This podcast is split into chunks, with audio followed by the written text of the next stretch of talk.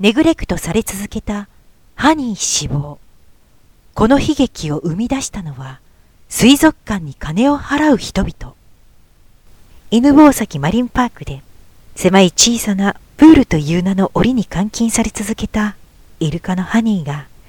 3月29日に閉鎖性腸炎で死んだとメディア向けにリリースされた。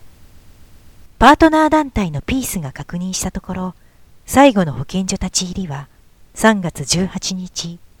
その後運営企業からの公表を待つようにとだけ言われていたという。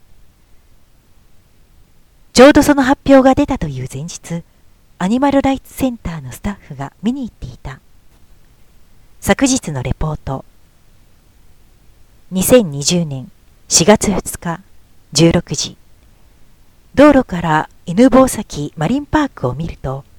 プールの脇で数十頭のペンギンに給仕している飼育員の姿が見えた。塗装が剥げ、あちこち破れて、ボロボロの垂れ幕に囲まれた狭いプールの中には、カモが一羽いるだけで、イルカの姿は見えなかった。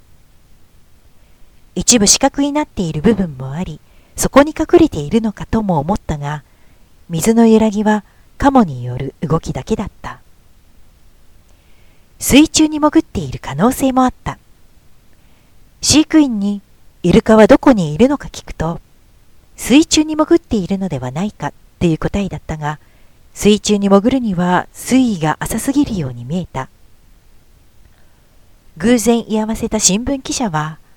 少し前からイルカの姿が見えないと言っていた。嫌な予感がした。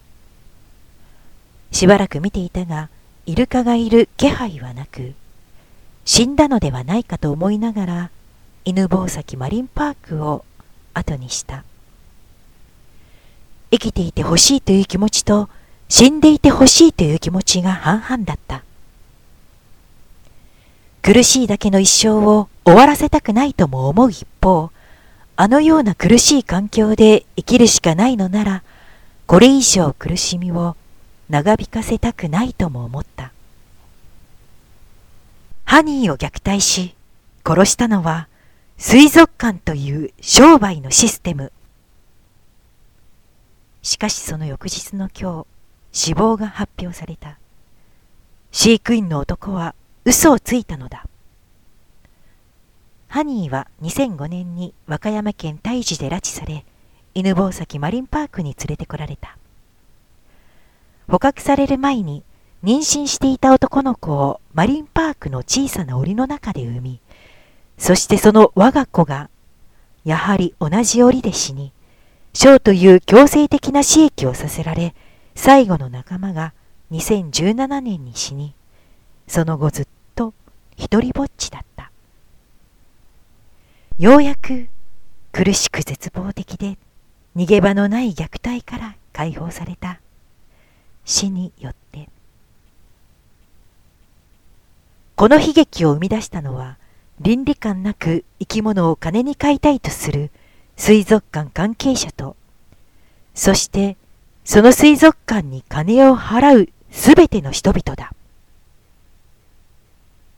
これからも同じことが別のイルカ、別の水生動物たちのみに起こり続ける。水族館が好きだという人に伝えたい。あなたが見ているのは奴隷であると。あなたの楽しみたい見てみたい。そんな欲望のために犠牲になった奴隷だと